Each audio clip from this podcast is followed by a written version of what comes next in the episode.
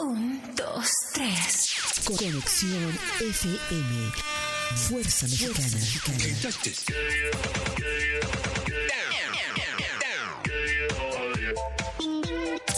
Con estudios y oficinas en Boulevard Gustavo Díaz Ordaz, 12649, local 11C, Plaza Patria, Fraccionamiento El Paraíso. Tijuana, Baja California, México, México, México, México.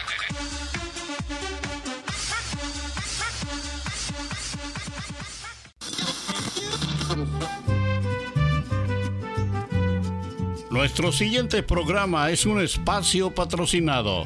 Los comentarios, información y dinámicas son solo responsabilidad de quien lo conduce. Conexión FM Radio, cede el espacio.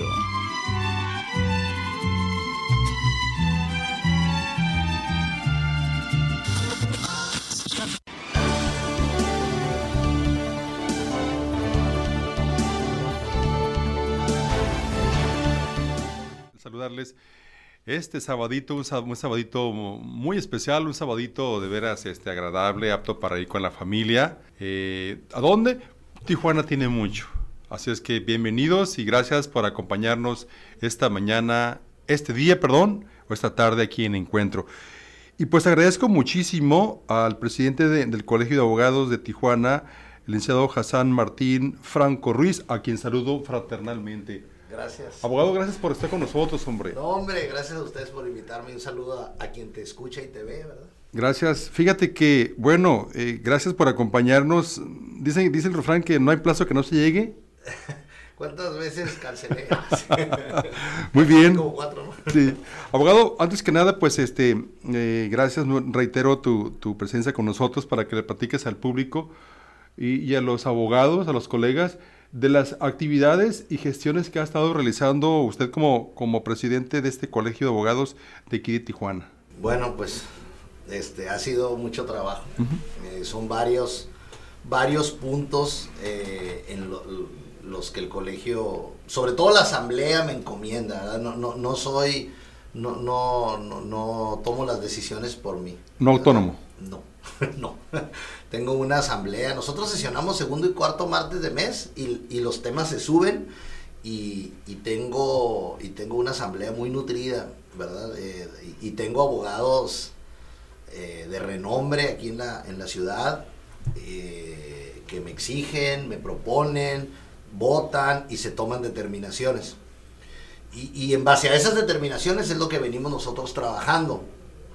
Eh, algo de lo más rescatable que he dicho en estos últimos días ha sido la unión que hemos podido conseguir barras, asociaciones y colegios de abogados. Eso es lo más rescatable que tenemos ahorita, una unión eh, de todo el gremio jurídico. Por ahí un que otro se, se, se- se descarrila poquito, desbalaga pero no- poquito. Se desbalaga, pero normalmente estamos trabajando en bloque ya, todos.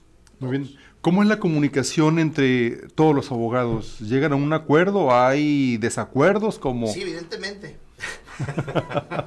evidentemente tenemos un buen de desacuerdos y, Sí. y lo que yo digo a lo mejor a uno no le parece, eh, a lo mejor a otro no le parece, eh, a lo mejor hay amigos, Claro. hay amigos, eh, hay amigos en algunas dependencias que a lo mejor algún colegio dice eh, esa dependencia no está funcionando por esta persona que no hace su trabajo de forma correcta y puede surgir otro abogado de otro colegio o un litigante o quien sea que diga no no estoy de acuerdo porque sí trabaja bien entonces eso es eso es lo bonito del derecho verdad el derecho es muy amplio y tiene mucho que ver de la forma en la que lo miras. Eh, pero procuramos eh, eh, hemos estado trabajando en, un- en- en una línea en la que en la que decimos bueno si no estoy de acuerdo con lo que dices pues Sí. me, me lo reservo y Claro. hagan ustedes su lucha. Cada colegio tiene sus luchas propias y luego nos juntamos y, y tenemos luchas en común. Lo cabildean. Lo cabildeamos y tenemos luchas en común y cada juzgado lleva sus, sus batallas. Y cito un ejemplo. Hace unas par de semanas, el, prop- el propio Colegio de Abogados de Tijuana que yo dirijo, presentamos un exhorto al registro público de la propiedad y del comercio. El registro público es, como lo sabemos, la dependencia que se encarga de darle publicidad o sea, a una serie y diversos trámites, tanto de la, vida, de la vida de la ciudadanía como de actos de comercio. Sí. Y esa es una de, las dependencias más importantes que, hay en nuestra ciudad o en el Estado. Y, y, gracias a esa dependencia dependen abogados, notarios, peritos y, y, y toda la población en general. Entonces estaba suscitando un problema en el registro público que era un sistema de citas. Entonces, pues la pandemia, si bien es cierto, no ha pasado, lo menos cierto es que muchas dependencias ya dijeron, empiecen a, tomar la normalidad. Presentamos nosotros un exhorto que tuvo eco en la dependencia. Ese exhorto iba encaminado a decir, paren con las citas, abran las puertas para que el ciudadano pueda acercarse y también quiten las citas cuando hay rechazos. Cuando llega una petición al registro público, la analiza un jurídico. Y, y esos rechazos pues me obligaban a tramitar una cita para poder ingresar con el abogado a poderle explicar. Vuelvo a repetir, los abogados pensamos muchos, yo lo puedo ver oscuro y tu abogado lo puedes ver azul fuerte y otro abogado, entonces tenemos una diversidad muy amplia de pensamiento, entonces este hubo eco, tuvimos una reunión eh, con los con el propio eh, director, con Carlos Burguía. Sí, cómo no. En el que, en el que, en el que me, nos, nos, dio, nos dio lo que buscábamos, que era que se cancelaran las citas para analistas. Me dijo, ¿sabes qué? En este momento ya no va a haber citas, ustedes tienen acceso libremente. Cuando se les rechace, cuando quieran hablar con el jurídico, cuando quieran hablar con cualquier funcionario, ustedes pueden pasar libremente, lo cual considero que, que nos ayuda ya bastante. Ahora bien, en cuanto al análisis, en cuanto a, la, a, pasar a, hacer la solicitud perdón, de trámites, me comenta el, el, director. Dice, no puedo quitar las citas. Y no es un problema de pandemia, es un problema de espacio. O sea, no, no, puedo atender a cuatro mil ciudadanos.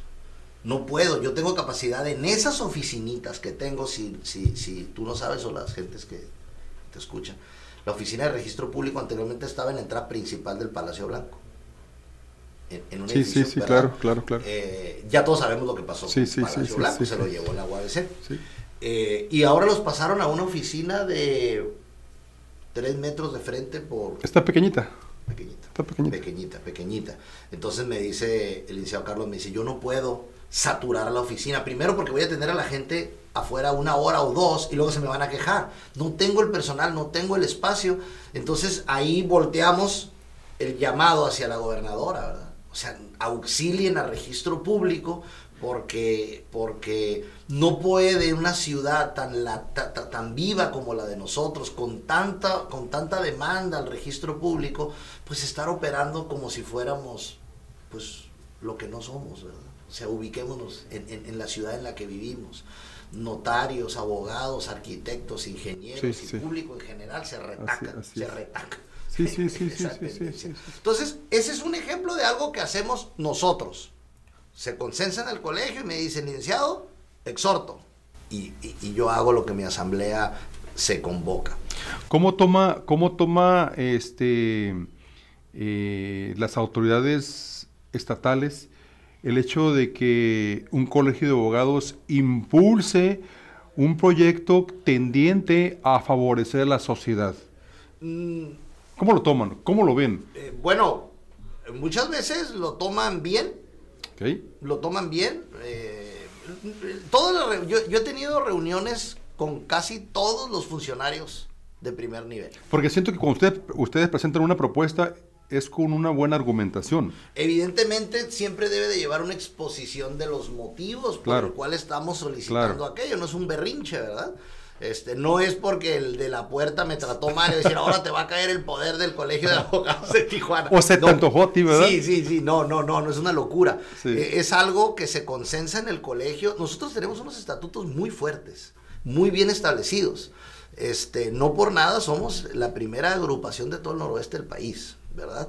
Entonces, entonces, este, esos estatutos, pues me, me yo levanto mi sesión con mi secretaria de actas y mi, y mi, vicepresidenta que va asentando la exposición del motivo que yo le voy a ir a hacer saber a la autoridad. Le voy a decir, necesitamos que liberes las citas porque tenemos esta problemática, esta problemática y esta problemática. Y una de las más grandes, sobre todo con los analistas, y lo digo sin, sin, sin, sin conocimiento, digo, sin que me haya pasado a mí, pero es hay que recordar que mientras más difícil haces el trámite, más fácil es la corrupción. Mm. Más fácil es la corrupción. Correcto. Si los trámites fueran más sencillos, si tuviéramos un criterio más sencillo, no hay necesidad de la corrupción. Entonces, si en el oficio que se le gira registro público no viene un punto que tú quieres porque se pierde eh, el sentido de la frase y te la rechazo, pues le abres la puerta a la corrupción a que, oye, es un punto, échame la mano. No, no debe de ser así, debe de haber criterio. Entonces, el hecho de que me rechaces una inscripción que depende de un juicio, me va a abrir la puerta a que yo te diga, oye, pásala. Digo, no nos consta, porque si nos constara, presentaríamos la denuncia, pero lo cierto es que abre la puerta a la corrupción, ¿verdad? Entonces, el hecho de que las puertas del registro público estén abiertas es un gran beneficio. Perfecto. Déjame a una pausa comercial y regresamos para que nos comentes de la propuesta o del sí de la propuesta que ustedes le plantearon al diputado Sergio Moctezuma, ¿te Claro, parece? claro que sí. Una pausa comercial y regresamos, estamos en encuentro.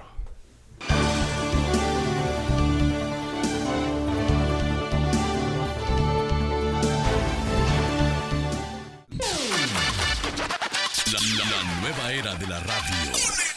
Conexión, FM. Fuerza Mexicana.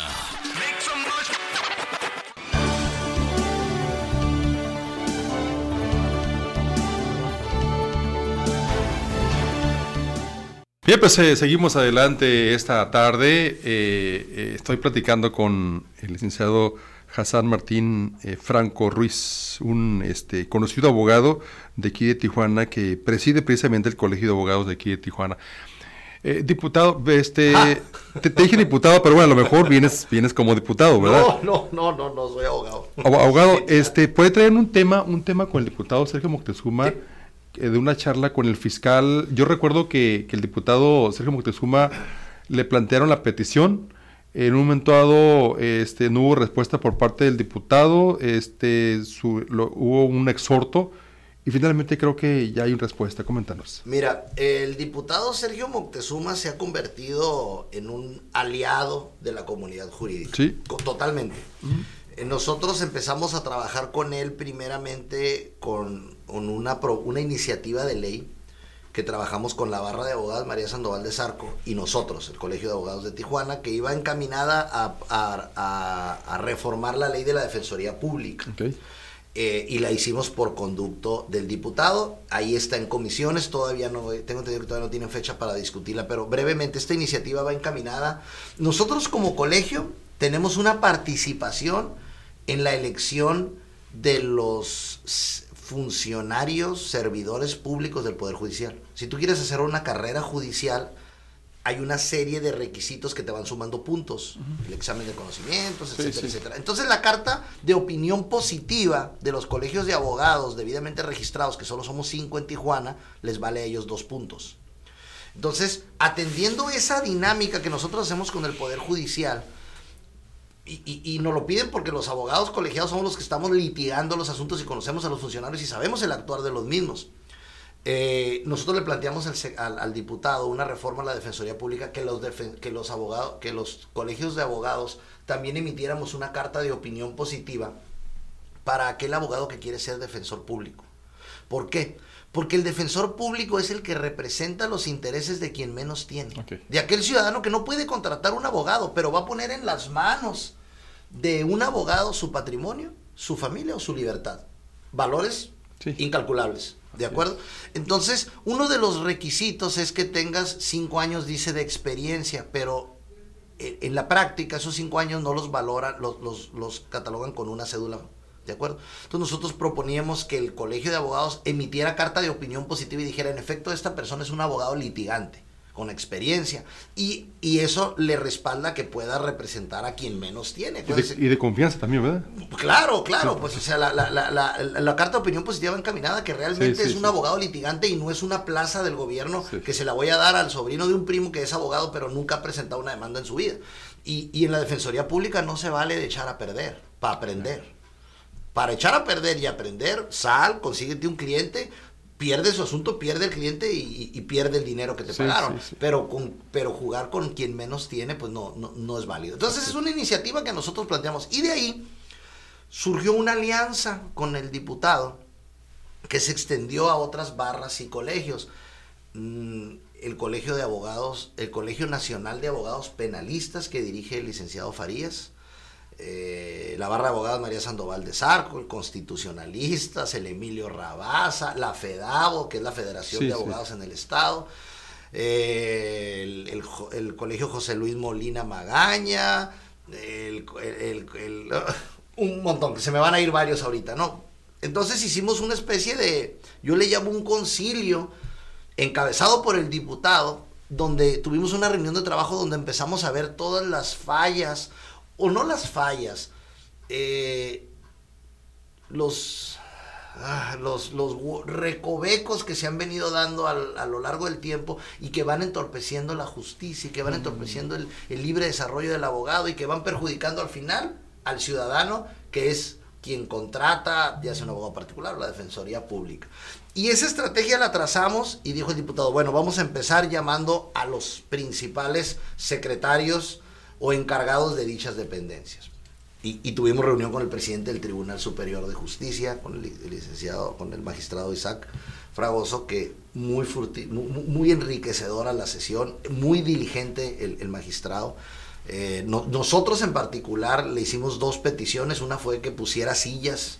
Después de la pandemia nos quitaron todas las sillas en los juzgados. No me nosotros- digas. Sí, le digo al, al- al presidente, eso es una cuestión de voluntad, licenciado. O sea, si ya hay libre acceso, no hay dónde sentarse. A veces espera, a veces una audiencia que lleva, que, en la que somos seis personas, tardamos 40 minutos en entrar, en lo que vacían los nombres de todos, el- el- el- los generales, la- los interrogatorios. Y es entendible que tardemos 40 minutos porque somos 40 cuatro personas, seis personas que vamos a participar en la audiencia, pero están parados allá afuera. Cuando ya no hay pandemia, eh, al día siguiente teníamos sillas.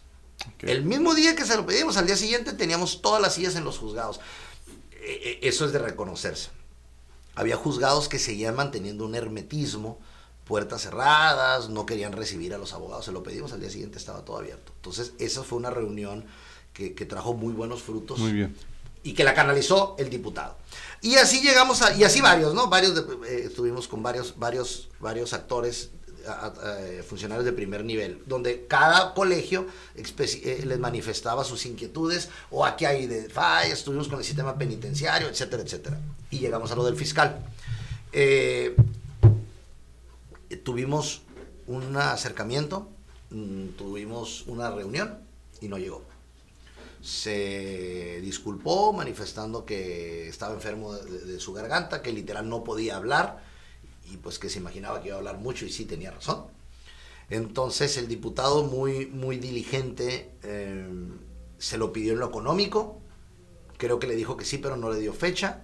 Después creo que ya no le contestaba los mensajes y posteriormente hizo un exhorto en el Congreso que funcionó. Eh, rápido se comunicó la gente del fiscal y el día de ayer nos atendieron. Ah, qué bueno. Sí, estuvimos ¿Aquí en Tijuana o Mexicali? aquí en Tijuana. Estuvimos en el edificio negro. Estuvimos, el edificio negro de la fiscalía. Sí, sí, sí. Estuvimos, híjole, algunos 30, 40 representantes de barras, obviamente acompañados ellos de algunos, de algunos asistentes. Entiendo que, entiendo que los trabajos duraron por lo menos unos 3, 4 horas. Nos echamos cuatro horas de trabajo. Ok. Cuatro horas. Eh, a veces se extiende porque debo de, de- de entender a muchos abogados muchas frustraciones. Donde están sacando sus asuntos. Yo tengo un asunto donde me pasó esto, me pasó el otro. Y, a veces son cuestiones realmente un poco o un tanto sencillas. Y, nosotros le, presentamos un escrito al fiscal, mu- muy abierto, ¿verdad? Muy, muy, muy atento. Y ese escrito lo firmamos prácticamente todas las barras, colegios y asociaciones y lo teníamos dividido en tres ejes. Y el primer eje es la cuestión del presupuesto. ¿Cuánto te falta? ¿Cuánto dinero te falta para optimizar tu, tu, tu, función? El segundo eje, el procedimiento. Procedimiento en las carpetas. Y el último eje, que es el que a mí más me interesaba, porque creo que ayuda mucho, era la voluntad de los servidores públicos. Y ahorita te explico un poquito de eso. La lana nunca alcanza, ¿eh? Y el Congreso parece que el dinero es de los diputados, no del pueblo. O sea, batallan para quitarles un peso, un peso literal. Le dieron al le autorizaron a la fiscalía creo 144 millones. 144 millones y dice, con eso ando saliendo, pero no me alcanza para pintar, no me alcanza para dar, eh, eh, eh, para, para, o sea, salgo raspado y con lo básico. Y tengo un presupuesto para, para modernizar el sistema, el sistema de procuración de justicia, ahora de fiscalización. Entonces, eh, el eje que corresponde a la voluntad, eh, yo le comentaba al fiscal, le digo, yo estoy casi seguro. Tijuana tiene un problema ahorita en delitos patrimoniales. Yo creo que ya te lo había comentado. Yo me atrevo a decir, y se lo dije al fiscal, y, creo que me dio la razón porque no me dijo que estaba equivocado. Mm, mm, yo me atrevo a decir que hay más despojos y delitos relacionados con bienes inmuebles, falsificaciones de sentencias, personas que se fueron y les invadieron su casa, personas que les vendieron su casa y, ellos, o sea, en medio de un fraude inmobiliario, que homicidios. Hay más delitos relacionados con el patrimonio que homicidios en Tijuana. ¿Cuál es la diferencia? ¿Y por qué no es tan, tan, tan, tan, tan... Notorio. Notorio, exactamente. voy. ¿Cuál es la diferencia? La diferencia es que si a ti, en la cuadra donde tú vives, ejecutan a un pobre hombre, toda la cuadra o toda la manzana se va a alzar de voz. Se va a alzar su voz, perdón. Toda la manzana va a decir, la inseguridad nos está atacando, ya mataron a una persona en una cuadra que era toda tranquila. Todo, un homicidio afecta a toda una manzana o a toda una colonia que te roben tu propiedad o que te vendan tu propiedad cuando estabas en el extranjero, cuando estabas donde tú quieras, solo te afecta a ti. No le afecta al vecino. personal. Al vecino le importa dos cacahuates mientras a él no le haya ocurrido nada en su casa, en, su lindero. Él dice, híjole, Mercedes, pues contántate un buen abogado, ¿eh? Y se voltea para otro lado. Entonces se mantiene oculto. Por eso le llaman aquellos delitos de alto impacto, ¿no? Y los otros, pues son delitos de que Dios te ampare. Sí, porque de hecho inmediatamente quieren este, gestionar una prescripción, ¿verdad? Inmediatamente, ah, ah, porque eh, hay posibilidades. Hay hecho un mal uso de, la prescripción, que es un juicio ah, muy noble. Y muy necesitado en Tijuana, donde vivimos en una población flotante. Yo hace poco tiempo estuve en Guanajuato. Tengo asuntos allá. Y, y, me comentaba el abogado que me ayuda, me dice, no, pues aquí no, aquí no llevamos prescripciones, aquí todo, aquí tenemos un montón de notarías. Dice, la he visto la prescripción en el código, dice, pero nunca la llevamos. Y digo, pues claro que no, ustedes tienen 500 años, nosotros tenemos 100, pasaditos, 100, no sé cuánto, ciento y algo. Le digo, Tijuana todavía existen propiedades a nombre de Manuel Contreras a nombre del general de allá, Riquelme, no sé cómo se llama el otro general. Entonces vas, vas, a lo mejor mis nietos o mis bisnietos ya no van a conocer la prescripción porque ya se fue y no tenemos un sistema eh, actualizado, ¿no? Eh, sí, actualizado. Entonces, este, todavía eh, me llegan asuntos a mi oficina donde la abuela le, le, compró a Manuel Contreras, pues, ¿verdad? Entonces, entonces se hace un mal uso de la prescripción. Entonces, regresando a delitos patrimoniales, este, nosotros le proponíamos al fiscal, en cuestión de voluntad, que tuviera más canalizadores.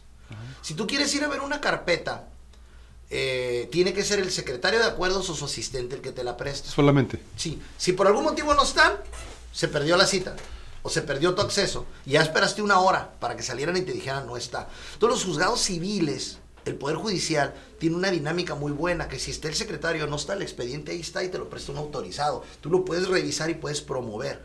Esta dinámica te puede quitar tres semanas. Sí, hay fluidez. Fluidez. Este, el que haya un oficial encargado y que sepa dónde están los expedientes, uno o dos, es fundamental para que los abogados podamos ayudar y coadyuvar con la fiscalía y no dejar, porque realmente en delitos patrimoniales los abogados les ayudamos bastante, porque somos los que sabemos lo que está pasando. yo, le, yo le menciono mucho a ras de pasto, ¿no? Como dicen los futbolistas, acá abajo en la cancha lo que está pasando. Entonces muchas veces el fiscal te dice, oye, ¿y esa escritura? ¿Qué pasó? ¿Cómo estuvo? ¿Cómo fue que la engañó? Entonces nosotros le tenemos que estar proveyendo todo eso. Entonces es muy difícil que tenga yo que estar casando al fiscal, pues, o a su asistente, o al secretario. Entonces nosotros le decimos, pon oficiales, como una oficialía de partes, que sepa dónde están las cosas, pues, que sepan dónde están los expedientes. Y, también, y también las promociones, ¿verdad? Cuando actúo, pues, este, a, un abogado ahí se quejó que tenía un año esperando una pericial. No es cierto. Un año. No, oficios se van, oficios vienen, las carpetas se las pasan los secretarios de acuerdos. Entonces, esa es la parte que nosotros llamamos de voluntad. El fiscal se comprometió a atenderlos, atender esos temas. De hecho, el martes si mi mente no me falla, las dos o tres vamos a estar varios abogados específicamente en delitos patrimoniales viendo la dinámica y cómo se va a ajustar, lo cual habla bien, porque es, como repito, una cuestión de voluntad. Entonces, esta reunión fue fructífera. Sí, definitivamente. Hubo acuerdos por parte del fiscal. Tuvimos acuerdos por parte del fiscal, como ese que te estoy citando, el de patrimoniales. Yo personalmente voy a estar en esa reunión, ya después estaremos ahí diciendo cómo nos fue. Eh, y también eh, nos expuso lo que viene eh, para el día de, de, mañana, para el día de, de enero, la, la, la, estrategia que él tiene, que nos parece muy buena, siempre y cuando se realice. Yo, yo en lo personal se lo, se lo comenté y le dije, bueno, lo que usted nos está diciendo es una maravilla, pero el punto es que, se, que funcione. ¿Y qué es esto? Va a implementar todo un, pro, todo un proyecto de digitalización, donde tú puedas presentar denuncias por correo electrónico, puedas ver tu carpeta desde tu dispositivo. En tiempo real. Y puedas actuar desde tu dispositivo. Incluso nos habla de una especie de aplicación, app les llaman, ¿no? Sí, una sí. app, así, una aplicación en la que tú vas a poder denunciar en tiempo real un delito. Okay. Y automáticamente la fiscalía le va a asignar un número, le va a asignar una carpeta y vas a saber quién va a ser tu fiscal, quién va a ser, cuál va a ser la agencia. Entonces todo esto es muy innovador. Mm. Y, y, y realmente ayudaría bastante, ¿verdad? Bastante, porque eh, estos aparatos se han convertido en un arma para la ciudadanía total. Así es. Total. Entonces, ¿cuántas veces sabemos de historias que algún fiscal, algún juez, de cualquiera que sea de las materias que dice, te rechazo el video porque no está ofrecido en forma correcta, entonces, o fue un video al que no tenía sonido, entonces el hecho de que podamos denunciar en el momento, pues nos va a ayudar. Y el hecho de que podamos presentar denuncias vía electrónica y que podamos ver la carpeta vía electrónica y podamos actuar vía electrónica, literal es una maravilla. Si se, impli sí. si, se, si se aplica, porque no es el primer fiscal, antes procuradores, que vienen a innovar toda la agencia. ¿verdad? El chiste es que funcione. Y ojalá porque esto le daría más uh, agilidad al procedimiento. Así es. Abogado, bueno, mira, este recientemente por ahí, bueno, todavía tiene, tiene tiempo esto, hay una, ha habido, ha habido una, una inquietud por parte de los mexicanos. Este, déjame ir a una pausa comercial claro. y te planteo la pregunta, ¿te parece? ¿Qué le vamos a hacer? Una pausa comercial y regresamos, estamos en encuentro.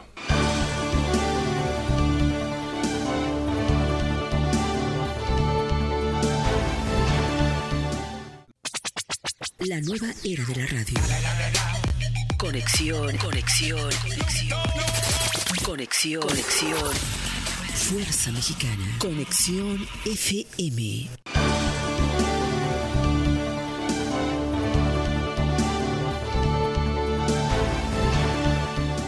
Bien, pues continuamos eh, esta tarde platicando con el licenciado Hassan Martín Franco Ruiz.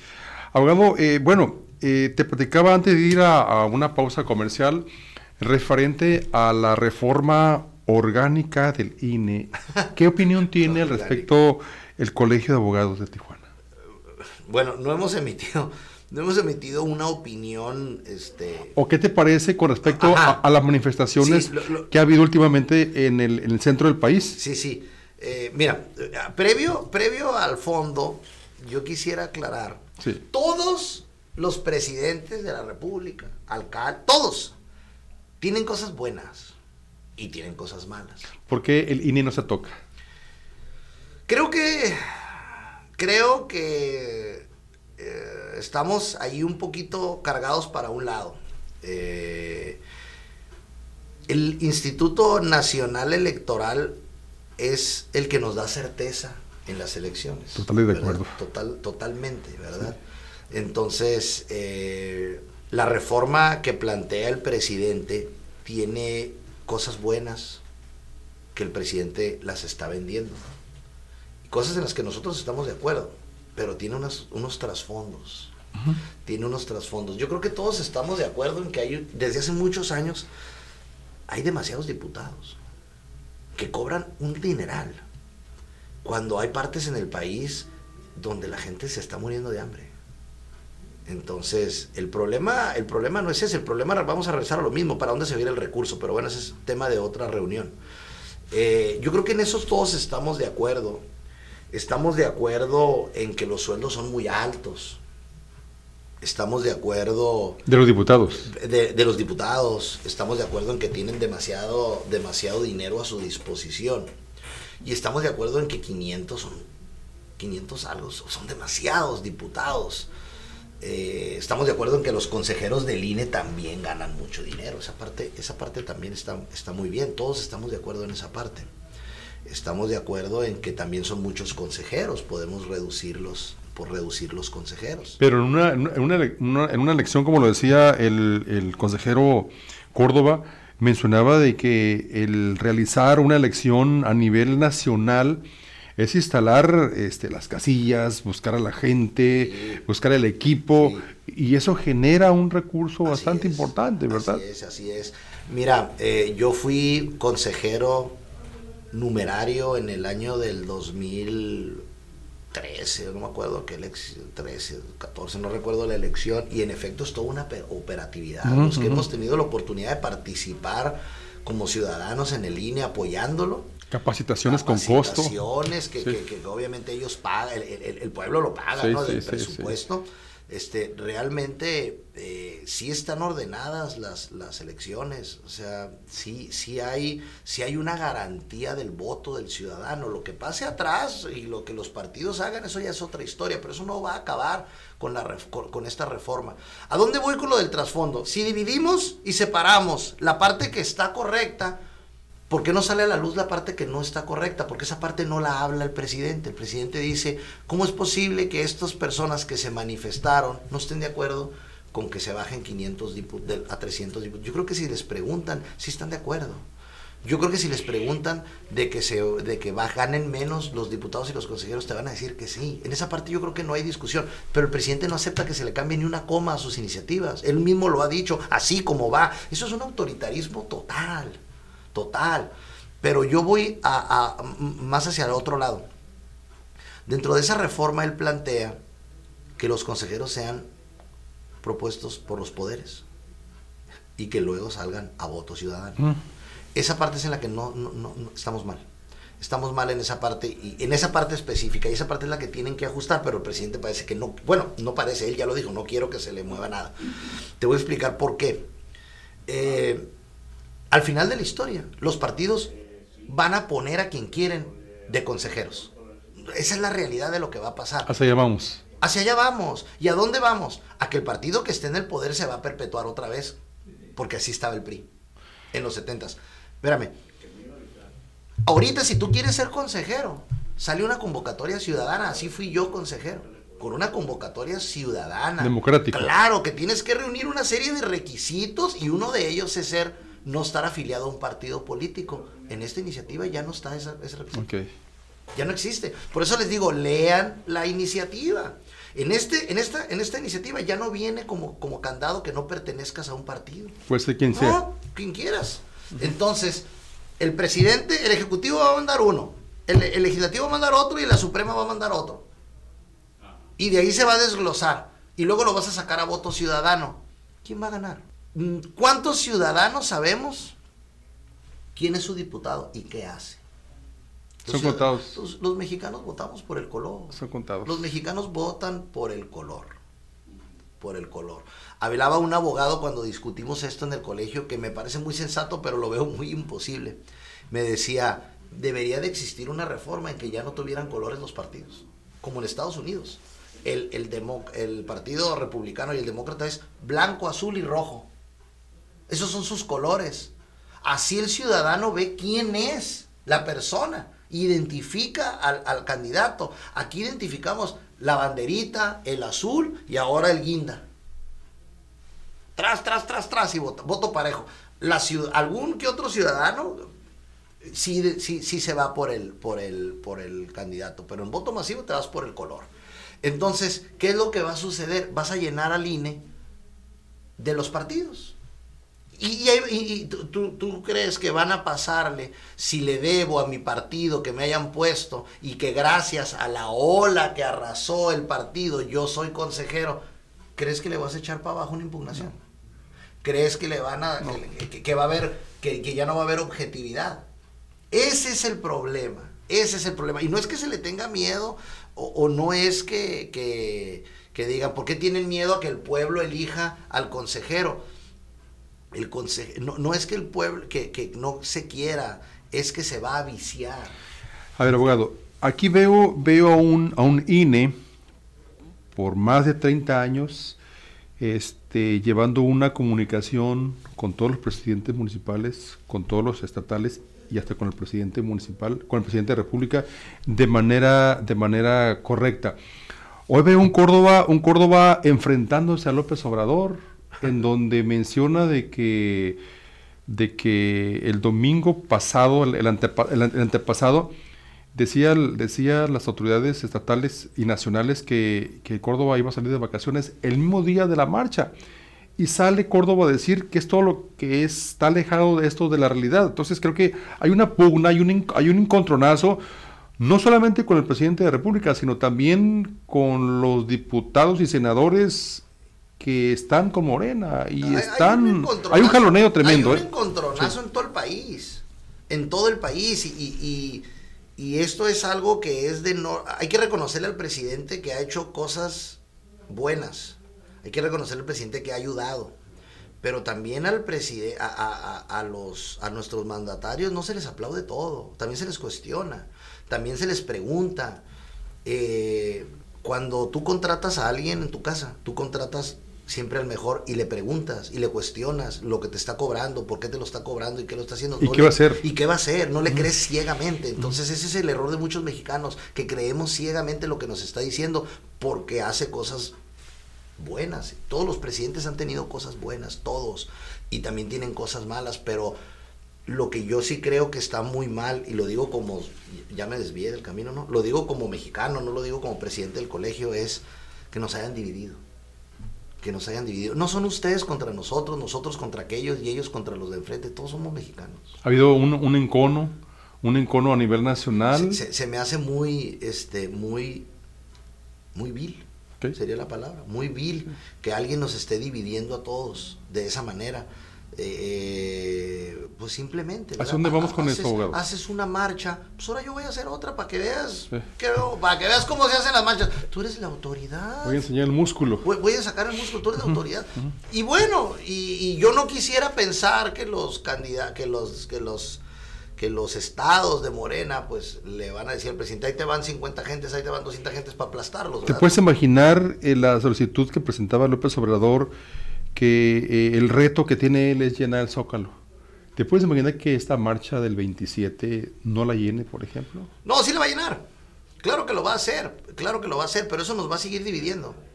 Eso nos va a seguir dividiendo, nos va a seguir dividiendo y va a decir, ahora se va a venir una guerra en las redes sociales donde van a decir, ya vieron, nosotros sí, nosotros esto, ustedes no, yo estoy a favor de la reforma. ¿Va a crecer, va, a crecer el, popularismo de, López Obrador con, esto? Mira, ¿La preferencia? voy a ser sincero. A pesar de él, cómo es. Él, trae otros datos. Pues entonces es muy difícil debatir con alguien que te dice, no, yo a mí me aprueba el 70% desconozco ahorita cuál sea la popularidad de él, porque él sale y dice que trae el 70, el 80. Eh, lo cierto es eh, que sí, yo creo que sí va a llenar el zócalo el presidente. El presidente va a ser el presidente, pero, pero, pero no, no dejan de estar dividiéndonos. ¿Hacia dónde vamos con tanto, con tanto encono a nivel nacional? Porque he, visto por ahí algunos videos en donde la sociedad eh, empieza a faltar el respeto a la investidura nacional cosa que antes no sucedía, abogado. Bueno, eh, eh, el que yo recuerdo que empezó a faltarle el respeto a la investidura, eh, no sé si ustedes se acuerdan del Cállate Chachalaca, ¿no? Pues, te gusta dar, pero no que te peguen, ¿verdad? Entonces, este Sí, el, golpeteo que traen unos contra los otros y la división. O sea, ¿por qué? Por Chairos contra Fifís, ¿no? O sea. O cena si te vas. O, sí, ándale, o el cena si te vas, ¿no? Sí, sí, claro, claro, claro. Este, eh, que se vayan al diablo con sus instituciones. Entonces, todas esas frases. Eh, no me vengan que la ley es la ley. Hablando, hablando de... Sí, sí, sí, regresando al, sendero de, los abogados. Este, muy mal, la verdad. Yo creo que lo peor que nos pudo pasar, este, después de tener un, un, un sexenio, el de Peña Nieto, la verdad, con corrupciones a diestra y siniestra, porque así estaba, al menos a mí que, eh, y hablo otra vez, eh, regresando a, a mi función de presidente, cuando cuando estuvo él, obviamente yo no era el presidente, pero, pero, pero las dependencias federales eran, eran una tienda, ¿no? Literal, eran una tienda. Ahorita sí, sí, sí, sí bajó esa parte, esa parte. Pero, pero nada como la división en el país que ha ocasionado el actual mandatario. Nada, nada como eso. ¿Cómo calificarías el desempeño de Monserrat Caballero en el ámbito de, de, seguridad? Bueno, pues la, eh, la, seguridad no es un secreto, lo que está pasando en la ciudad. Se lo he dicho cada que alguien me pregunta. Es evidente que estaba de, está desbordada, ¿no? Ayer se ejecutaron a cinco en una en una en un, en un casino clandestino. Eh, en la calle en la Revolución, donde termina la Revolución, donde está el arco y termina la, Revolución hacia la parte de abajo, ahí hay un puesto de policías en el puente que te lleva hacia la Libertad. Ahí enfrente hay un casino clandestino, o había, no me acuerdo, no, ya tengo mucho que no paso por ahí, pues está enfrente de la policía municipal. O sea, los policías municipales lo veían. No pasó nada. Pues no le dieron vista a quien le tenían que dar o avisarle, yo no sé, pero ahí estaban y ayer se tronaron a cinco, ¿no? En, una, en, un, en, un casino. Entonces, las acciones preventivas son evidentes que están rebasadas. Y cómo no, si tenemos un policía para cinco mil habitantes o no sé cuántos, cinco, siete mil habitantes, no recuerdo. ¿Hay corrupción al interior de las filas? Pues no me consta, no me consta. Lo que sí me consta y que me han comentado es que no hay una especie de apoyo directo y pues los policías hacen el trabajo como pueden. Hablo de la tropa, como pueden y cuando pueden. ¿De acuerdo? Por ejemplo, este equipo. Sí, por ejemplo, tengo ejemplos de todos lados. Hace poquito intentaron asaltar, ya sabes que yo soy de la Colonia Libertad, intentaron asaltar un taquero la policía llegó en menos de un minuto. Así. Y, los agarraron ahí a media cuadra, ¿no? Intentaron asaltar a alguien rápido. Y tengo información de que nunca llegó. Entonces aquí es prácticamente cuestión de suerte, cuestión de suerte. Entonces, sí le falta la seguridad, sí le falta a, la alcaldesa apretar ahí. Eh, y, regreso a lo mismo, creo que hacen lo que pueden con lo que tienen, pero eso la ciudadanía, nosotros tenemos, necesitamos tener seguridad y sentirnos tranquilos. Ustedes crearon una, una propuesta que alzaron, alzaron la voz frente a la alcaldesa referente a que desalojara la, responsabilidad del secretario de Seguridad. Sí, nosotros también igual en consenso en el colegio, y esto lo hicimos en conjunto con la federación, que es la agrupación estatal a la que pertenecemos, sí, solicitamos la renuncia del secretario. Obviamente no depende de nosotros, ¿verdad? Depende de la alcaldesa. Y esto fue a raíz de que, eh, de, bueno, habían venido sucediendo en la ciudad una serie de hechos violentos donde se vieron involucrados abogados y después eh, nos matan a un abogado fuera de los juzgados de distrito. A 50 metros de la PGR, Fiscalía ahora, y a 400 del CO2. Ya estaban todos los abogados prendidos cuando sucede el hecho de lo, del joven empresario que lo levantan unos policías uniformados y todos vimos los videos y dijimos, ya estuvo ya estuvo. O sea, no puede ser posible que esos policías que formó Sánchez cuando estuvo en, la academia estén haciendo esto. No puede ser posible. Y luego, perdón, y en ese lapso sale el secretario diciendo que tiene drones, que tiene botones de pánico, que tiene reacciones inmediatas. Bueno, pues a nuestro compañero lo ejecutaron a 400 metros y tus drones nunca despegaron. Hasta ahorita el fiscal ayer nos dijo que no tienen al detenido. Entonces, entonces tu estrategia no está funcionando. Otros compañeros nos manifestaron, es que no es la solución. El director técnico es el que traza, ahorita todo es fútbol, ¿no? Es el que traza la estrategia. Entonces, si el, si el, si el secretario de Seguridad Pública, su estrategia no le está funcionando, ajustala. Pero ¿cuánto tiempo tiene ya? Pues, entonces la estás ajustando, la estás ajustando, no está funcionando, trae a alguien que sepa ajustarla. Y los resultados van, van a darse. Pues, por ahí se sintió un un vado, ¿no? De tranquilidad, pero, pero, pero pues por ahí se fue esto. Perfecto. Bueno, ya estamos en la recta final, licenciado. ¿Algún comentario que puedas, que quieras este, brindarnos a la, gente? Pues eh, lo más trascendental que yo considero y es para los abogados y los, las autoridades es muy relevante la unidad que estamos teniendo los colegios, realmente. Estamos logrando eh, algo trascendental eh, eh, cada colegio corría para sus lados. Entonces creo que, es trascendental invitar a los nuevos abogados y las generaciones que, vienen saliendo que se colegien, que se sumen a los colegios, sobre todo aquellos que quieren litigar. yo les comento que una de las mejores cosas que me pudo pasar a mí como abogado litigante fue ingresar a un colegio porque eh, gran parte del litigio se resuelve conociendo a, los abogados y, solucionando los problemas que tenemos, ¿verdad? De una manera conciliadora. Perfecto. Bueno, ya estamos en la recta final. Este, chiquitas preguntas, pequeñísimas respuestas. claro. México. Mi país. Tijuana. La ciudad. Familia. Todo. Juzgado. Recinto para impartir justicia. Colonia Libertad. La más antigua de Tijuana. Muchas gracias, Veras Abogado, por haber estado con nosotros.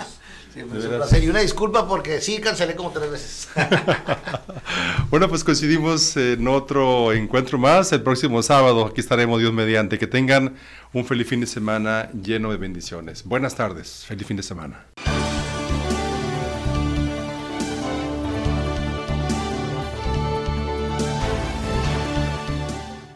Un, dos, tres. Conexión FM. Fuerza Mexicana.